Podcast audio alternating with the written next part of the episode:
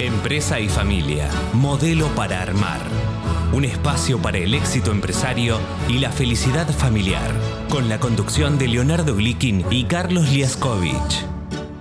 En Sancor Salud cuidamos el talento de tu empresa. Hoy te acercamos un consejo para tu bienestar. Adoptar una postura saludable es importante para prevenir diversas dolencias. Sentate en un ángulo cercano a los 90 grados y apoya la espalda sobre el respaldo llegando hasta el fondo de la silla. Los pies deben estar sobre el suelo y la pantalla a la altura de los ojos. Línea Empresa es nuestra propuesta para brindar bienestar a tu gente y acompañar el crecimiento de tu compañía. Buenos días, Leonardo. Nueva emisión de Empresa y Familia, modelo para armar. Buen día, Carlos. Y hoy empezamos con una entrevista a uno de los distinguidos integrantes de CAPS Consultores, que es Juan Carlos Valda, que, bueno, siempre es muy útil escuchar los conceptos de Juan Carlos. Juan Carlos es profesor de empresas familiares en la Universidad de Belgrano, también es el titular de la empresa que tiene que ver con pymes en la Universidad de Belgrano, es eh, también el director de eh, Grandes Pymes, que es una comunicación que sale todos los días y que recomendamos suscribirse porque es realmente extraordinaria con artículos de interés para emprendedores y para empresarios de pequeñas y medianas empresas. Doy fe, doy fe de la importancia del aporte de Juan Carlos Balda. Como periodista he recurrido muchas veces a él en diferentes producciones, así que creo que va a ser imperdible el, diálogo con él y además con un tema, para variar en nuestro, programa, eh, bien útil para aplicar. Y en la segunda parte, para que no este, queden dudas, va a ser una charla con Leonardo Glicking. Claro, y hoy vamos a hablar de cómo armamos el equipo de CAPS Consultores, cómo, cuándo y para qué. Excelente, que este, siempre es bueno eh, también em, aplicar en la propia empresa, en la propia consultora, lo que se eh, recomienda, por supuesto, eh, para los clientes. Efectivamente. Así que bueno, empezamos entonces recibiendo a Juan Carlos. Así es. ¿Qué tal, Juan Carlos? Buen día. Buenos días, Carlos. Buenos días, Leonardo. Buen día, Juan Carlos. ¿Cómo andan ustedes? Muy, bien, muy bien. Muchas gracias por aceptar la entrevista. Eh, y, Juan Carlos, hay una eh, encuesta que hace bastante em, eh, frecuentemente el Observatorio Pymes, que es un, espacio de bastante referencia en cuanto a la información, en cuanto al estado de, de las pymes en Argentina. Y una de las preguntas que suele hacer es el nivel de dificultad que tiene para conseguir, em, digamos, empleados formados en diferentes niveles, en el nivel operativo, en nivel medio y en nivel eh, gerencial. Y eh, la verdad que los resultados sistemáticamente, tanto sea en situaciones de crisis, en situaciones de crecimiento, como en situaciones de incertidumbre extrema, eh, son insatisfactorios. ¿Cuál es, eh, desde tu perspectiva, este divorcio que existe eh, entre el mundo de las pymes y el mundo de la formación, eh, y en particular de la formación universitaria, que es, de alguna manera, los sectores que, em, que más vienen a participar en este proceso de las empresas familiares para volverse más profesionales? ¿no? Bien, Carlos, eh, te cuento que además de lo que dice la Fundación Observatorio PYME que dirige Vicente Donato, Exacto. Eh, nos, nos, sucede día a día con nuestros eh, clientes en, en CAPS el hecho de notar la dificultad para conseguir colaboradores en todos los ámbitos y en todos los niveles. En lo que hace la pregunta específica que, que me haces respecto de la universidad, yo creo que hay un, todavía hay una diferencia bastante importante entre la visión que tiene la universidad de las empresas, especialmente de la pequeña y mediana, y por otro lado también del empresario de la pyme respecto de los profesionales. Por el lado de la universidad, que lamentablemente uno lo que siempre ve es que las universidades continúan con un modelo de formar graduados que no están acostumbrados a trabajar con dueños o empresarios, sino con gerentes. Y los gerentes tienen la misma manera de pensar que los graduados. Por lo tanto, hay una cierta lógica. El problema es cuando se enfrentan y cuando tienen que atender, escuchar y ayudar a empresarios o a personas que realmente basan todo su conocimiento y su experiencia en el hacer. Normalmente sucede que en ese momento los jóvenes profesionales no cuentan con las habilidades como para poder establecer una relación empática con el empresario. Acostumbran a querer demostrar muy rápido qué es lo que estudiaron y por qué tienen un título. Y no tienen eh, esa eh, madurez como para sentarse primero a escuchar, a entender las necesidades que realmente tiene el empresario, las que dice y las que calla, ¿no es cierto? Pero que eh, si no lo hace, si no las comprende primero, no puede ayudar. Entonces el empresario, por el otro lado, tiene la convicción de que los profesionales son grandes teóricos, y es muy común escucharlos decir, sí, vos porque nunca pagaste una quincena, vos mm. porque nunca tuviste que pelear con un cliente. Y no le falta razón. Esta, yo creo que ahí está gran parte de, la diferencia o de la grieta que hay entre la universidad y la empresa. Eh, esto me hace pensar en una gran suerte que yo tuve en mi vida, Mientras estudiaba, yo me dedicaba a vender ropa, pero dos años seguidos mi fabricante principal, casi único, no me entregó porque hubo devaluaciones importantes y entonces no pudo sostener los precios de lo que yo había vendido. Entonces en un momento dije, no puedo volver a visitar a mis viejos clientes. Entonces compré un taxi. Y yo empecé a ejercer la abogacía después de haber hecho, en lugar del servicio militar, un año de taxista. Y esto me permitió tener, eh, de alguna manera, eso que vos estás diciendo eh, hasta ahora, pero le voy a poner una palabra, lo que me permitió tener fue calle, mm. que es quizás lo que muchas veces falta en alguien que tiene un MBA, pero que no tuvo la experiencia de estar en contacto con la realidad cotidiana. Es correcto, Leonardo es más, yo te voy a dar una experiencia muy reciente. Ayer a la noche yo estaba dando clase a unos alumnos que se reciben a fin de año de contadores públicos. Y estábamos hablando sobre lo que significa hacer un diagnóstico en pymes y lo que significa hacer consultoría en pymes. Los jóvenes, insisto, a dos meses de dar su última materia y recibirse, lo que me manifestaban era ¿por qué esto no lo vimos antes? Claro, claro. ¿Por qué nunca nadie nos habló de cómo debemos entender y escuchar a un, a un profesional, eh, perdón, a un empresario? De cuáles son los problemas y muchas veces los pecados de soberbia que tenemos como profesionales jóvenes, que creemos que nos vamos a llevar el mundo por delante y, hablamos más de lo que escuchamos. Totalmente. Por eso, por eso para, para el empresario somos grandes teóricos, pero somos grandes teóricos hasta el momento en que nosotros podemos demostrarle con hechos concretos que lo que nosotros sabemos no son teorías, sino es conocimiento. Y entonces ahí el empresario PYME cambia radicalmente la actitud y de, del cerrarse y del mirarnos un poco de reojo, pasa a considerarnos referentes y eh, casi funcionamos como almohada, ¿no? Porque nos cuenta absolutamente todos los problemas que tiene, eh, porque les interesa nuestra manera de pensar y lo que le podemos eh, comentar.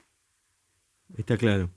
Y dicho todo esto, se me ocurre que una posibilidad que tiene un empresario pyme para sumar eh, este conocimiento, este, esta mayor perspectiva que da la formación universitaria, sea quizás eh, la eh, incorporación gradual de estos em, talentos de una manera no tan expuesta a tomar decisiones o a integrarse a la línea, sino más bien eh, con una suerte de paso a paso, no vamos a decir pasantía, porque probablemente su nivel sea más alto y su salario sea más alto de la pasantía, pero sí algún procedimiento más pautado, ¿verdad?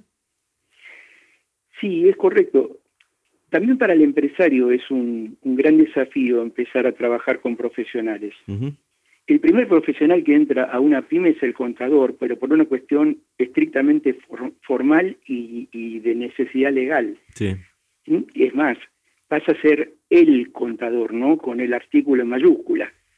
Claro. Eh, pero trabajar con profesionales implica trabajar con gente o con un, con un tipo de, colaboradores que tiene un criterio formado, que tiene eh, conocimientos, aunque más o menos teórico, y que tiene una visión diferente de las cosas que la que tiene el empresario, y el empresario está siempre acostumbrado a, estar rodeado de un grupo de colaboradores que están más proclives a decirle a todos que sí que que no. Y cuando se encuentra con esos no o con esos ni muchas veces, el empresario es como que eh, se cierra un poco y siente que no lo entienden y no, y no, establece ese vínculo. El, joven profesional en esa, en esa condición, cuando ve que hay ese, ese, ese retraimiento, eh, es como que se separa. Y ahí es donde nos sigue tratando de encontrar el camino para llegar al empresario para que puedan establecer un espacio de comunicación e, e intercambio con beneficios mutuos. Está claro. Eh, pensemos ahora al revés, digamos, te, propongo lo siguiente.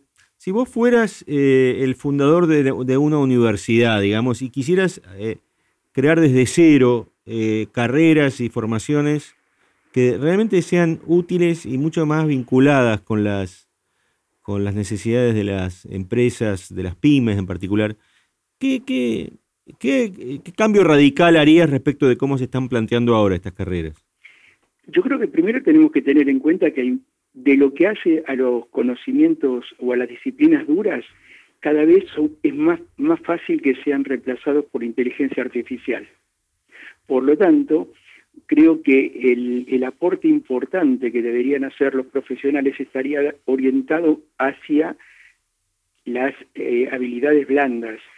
Hay temas que son críticos y que no los vemos en las universidades, como por ejemplo la gestión del cambio, como por ejemplo eh, los, programas de desarrollo organizacional, como por ejemplo el, el, trabajar sobre la cultura organizacional para que se vea la información, la calidad, la productividad y fundamentalmente la satisfacción del cliente como los ejes centrales del, de la actividad de la empresa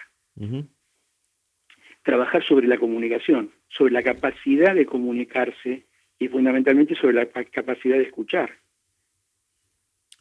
¿Y, cuánto de aula y cuánto de, calle, para, digamos, usar el término de Leonardo de antes, o de, o de eh, práctica en, las empresas?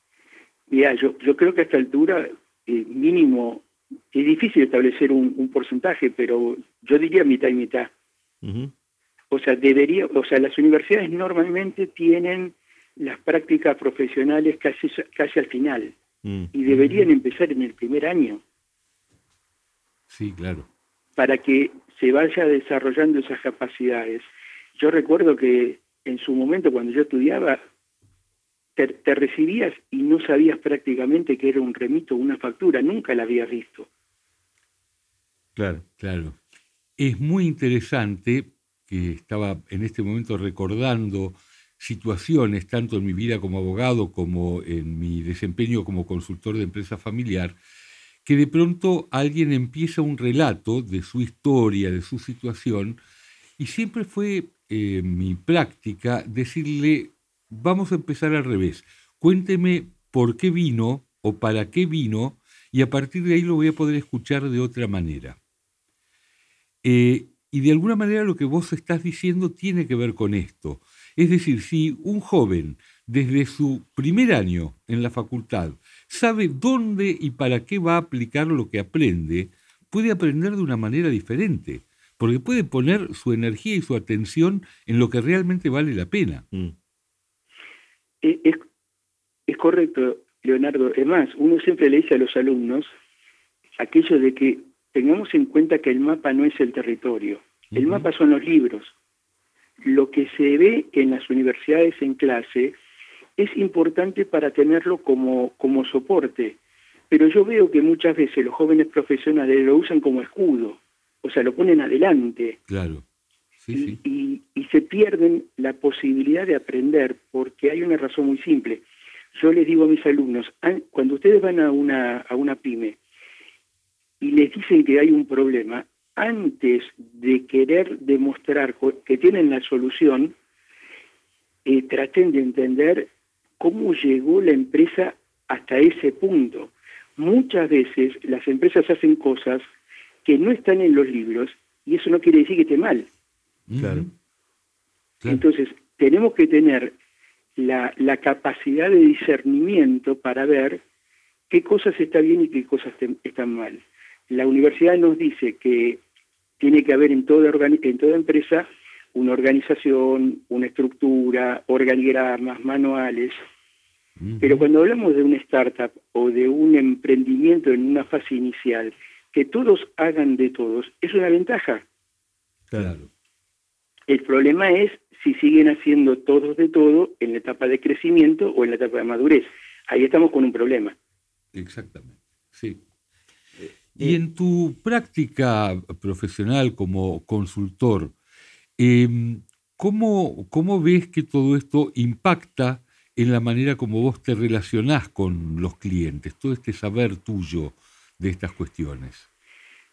Mira, en lo personal me abre muchísimas puertas. Cuando yo considero que cuando un profesional es capaz de, de relacionarse con un cliente, de hablar con un cliente, y el cliente se siente reflejado en las palabras del profesional. O sea, se ve reflejado en las situaciones que se plantean. Eh, es como es como cuando un alumno va a la facultad y, puede fácilmente eh, sacarle la ficha al, profesor que estudia para dar la clase o, por, y da o, aquel que da la clase porque vive, vive de ese trabajo y comparte experiencias cuando, cuando uno le puede hablar, hablar o cuando uno puede vincularse con el empresario de esa manera, cuando, cuando el, empresario, eh, el empresario lo legitima y lo valora más como consultor a uno. Porque lo que le da validez es que él siente que uno ya estuvo en el lugar donde él está. yo, ya, yo ya pagué quincena, yo ya cubrí, eh, tuve que pagar IVA, yo pagué cargas sociales, me peleé con los gerentes del banco, entonces, él considera que yo lo entiendo. claro. digo que también una fuente de tranquilidad es cuando el empresario siente que el profesional vivió las mismas experiencias que él a nivel país, ¿no? Aquel empresario que dice, bueno, estoy tranquilo porque tenés el mismo tipo de canas que yo, y por lo tanto vos pasaste el Rodrigazo, pasaste la devaluación del 90, el que apuesta al dólar pierde y que después no era así, y todo lo que fue pasando después, entonces ese empresario dice, bueno, vivimos una historia en común y por lo tanto entendemos algo de la realidad argentina que probablemente hay que transmitir a la siguiente generación. Claro, tenemos códigos de comunicación en común en función de nuestro de, nuestra, de la generación a la cual pertenecemos. eso, eso es importante, pero esos códigos en común eh, es como que nos dan un crédito, pero lo que realmente termina después de inclinar el fiel de la balanza es que nosotros tenemos que demostrarle al empresario con hechos concretos que lo que decimos es cierto. Sí, está claro. Ahí es donde empieza a creer que hacer las cosas distintas no siempre está mal. Hay un, concepto que eh, vienen trabajando diferentes entrevistados aquí en el, programa, que es el ambidiestrismo, lo definen, ¿no? Que es esta cuestión de, eh, bueno, por un lado, logro que la operación siga funcionando, es decir, que la empresa siga haciendo lo que viene haciendo bien, porque por algo eh, pudo generarse una empresa y pudo generar valor, etc. Y por otra parte, eh, con la otra mano, digamos, eh, genero nueva, nuevas posibilidades, nuevas oportunidades, exploro otros mercados. Em, a veces, corregime si me equivoco, puede ser que el empresario sume el nuevo talento solamente para seguir haciendo lo que estaba haciendo y no para que le dé nuevas perspectivas. ¿Puede haber también un problema de em, expectativas del empresario o de mal encuadramiento de para qué quiere a los nuevos profesionales? Eh, sí, eh, vos sabés, Carlos, que eh, coincido con lo que vos decís. creo que hay mucho de... Ahí, ahí empieza a aparecer mucho el temor a perder el control del empresario. Mm. El empresario muchas veces está acostumbrado a hacer las cosas de una manera determinada. Y eso, y hacerlas de esa forma, a él le brinda la tranquilidad de que sabe cómo moverse ante cualquier dificultad o imprevisto, porque tiene experiencia. Mm. Cuando uno incorpora profesionales y el, profesional empieza a aportar nuevas maneras de hacer las cosas, mm. el empresario siente que pierde, que pierde ese, ese, esa posición central de referencia y, por supuesto, y eso genera un cambio en la relación de poder interna dentro de la empresa. Claro. Y entonces ahí es donde siente que quiere mejorar la empresa, pero si el costo es perder el control, quiere hacerlo hasta por ahí nomás. Claro. Es decir, em, tampoco es muy, es muy diáfano, o por lo menos es muy este, consecuente eh, a veces con sus dichos, ¿no? Claro, y ahí es donde es importante la actitud profesional mm. de tener en, claro que nosotros no competimos con el empresario como profesionales, eh, sino que queremos, necesitamos colaborar. Nosotros vamos para ayudarlo, mm. no para enseñarle. Nosotros podríamos generar una situación como para que el empresario solo eh, de, de, alguna forma eh, caiga en, en, la conclusión de lo que tiene que cambiar mostrarle el camino de manera implícita y que él sea el que toma la decisión. Y eso genera eh, una confianza, porque ahí es donde el empresario nuevamente empieza a abrirse. Cuando alguien le dice a él, no, esto así no es, hay que hacerlo de esta manera, esto hay que hacerlo de esta otra, eso le genera cierto rechazo. Mm. Ahí está el manejo político y la calle, que decía Leonardo también, sobre cómo, cómo vender el, rol profesional internamente. Está claro. Sí, es decir, en definitiva que deje de ser una, pelea de egos y pase a ser un, trabajo conjunto, digamos. Sí, yo, yo siempre hago el, digo el mismo comentario. Eh, es como es como una relación de, de, pareja, ¿no? O sea, mi señora siempre me hace creer que yo tomo las decisiones. O como decía un chiste de Quino, él tiene siempre la última palabra, sí querida. Exactamente. Sí, o como le decía Woody Allen a, su hijo en una de las películas, eh, bueno, tu madre toma las decisiones, pero yo manejo el control remoto. Exactamente. Eh, y eso, pero eso también requiere humildad por parte del profesional, ¿no? Entender que él no va a ser el goleador del equipo. Claro. Pero sí va, es el responsable de que no nos hagan goles y de generar situaciones de peligro en el arco contrario. Sí, sí, está claro, está bien. Sí, sí. Y todo esto nos lleva al comienzo, a esta disociación entre los nuevos profesionales y las pymes, eh, en lo que calculo que debería ser un requisito para las búsquedas, para la, la, incorporación de nuevos talentos, es la posibilidad de escuchar, ¿no? Totalmente, totalmente. Y creo que escuchar con ánimo de comprender primero, ¿no? Porque a veces uno escucha para, para responder. Mm. Claro, claro, claro. Ya tiene, la, ya tiene la, respuesta pronta y simplemente está esperando a que el otro termine de hablar para mandar su cassette, digamos. Y sí, porque parecería que lo que hay que hacer es demostrar muy rápido todo lo que uno sabe o hizo. Y en realidad la gente lo que está necesitando es que uno le dé la palabra justa que lo ayude o que le baje muchas veces el nivel de incertidumbre o ansiedad que tiene. Sí, está bien. Bien. Bueno, nosotros hablamos muchas veces del pacto entre generaciones y esto significa la habilidad de poder entender a padres e hijos, o a veces abuelos, padres e hijos, eh, y entender los diferentes valores y muchas veces los diferentes objetivos de cada una de las generaciones, no para simplemente hacer una descripción sociológica, sino para poder articularlos. Y creo que en ese sentido tu función, por lo menos en CAPS Consultores, es absolutamente clave. Si nos puedes contar un poco cuál es tu aporte en relación a este pacto entre generaciones. básicamente, Leonardo, trabajamos eh, buscando construir puentes, eh, tratando de ayudar a las distintas generaciones, primero a que salgan de su castillo de cristal y que reconozcan lo bueno que hay del otro lado. O sea, los baby boomers, los millennials, eh, como bien decís, tienen una visión de la vida totalmente diferente por las condiciones de contexto en las cuales se educaron y se, se criaron. Mm. Eso no quiere decir que lo que el otro piense está mal y uno tiene que ayudarlos a entender que cuando alguien tiene una opinión distinta, en ese caso, no es, no es un capricho, no es una pelea o una pulseada de poder. Responde realmente a valores y a formas de ver la vida diferentes. Se relacionan distinto con el trabajo, por ejemplo. El baby boomer vive para trabajar. El, el millennial trabaja para vivir. Es diferente.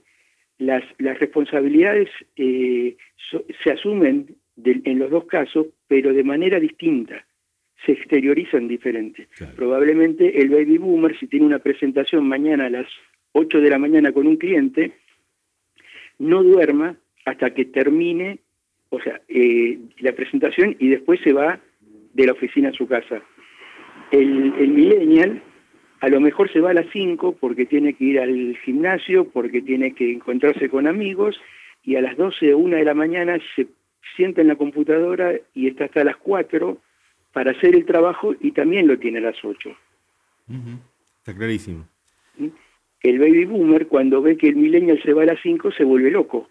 Claro, claro. Y no se da cuenta que igualmente a las 8 de la mañana el trabajo está hecho. Sí, sí, está bien.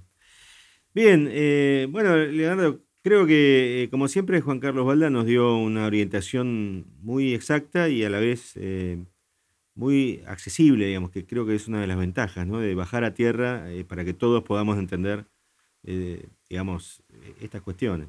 Bien, bueno, y si alguien quiere tener una entrevista particular con Juan Carlos, por supuesto puede entrar a nuestro sitio web donde está su bio en www.caps.com.ar o enviar un mail a comunicaciones.caps.com.ar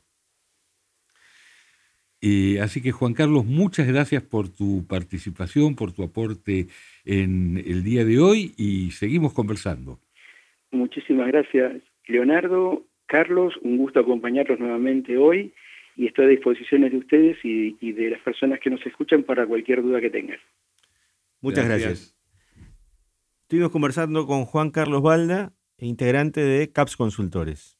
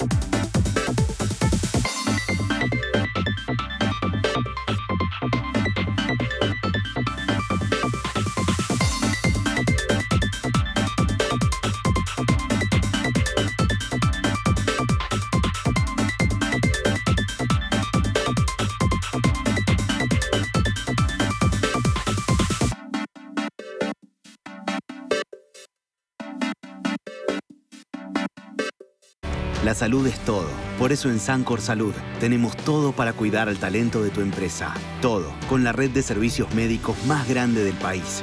Todo en innovación, alimentación y deportes.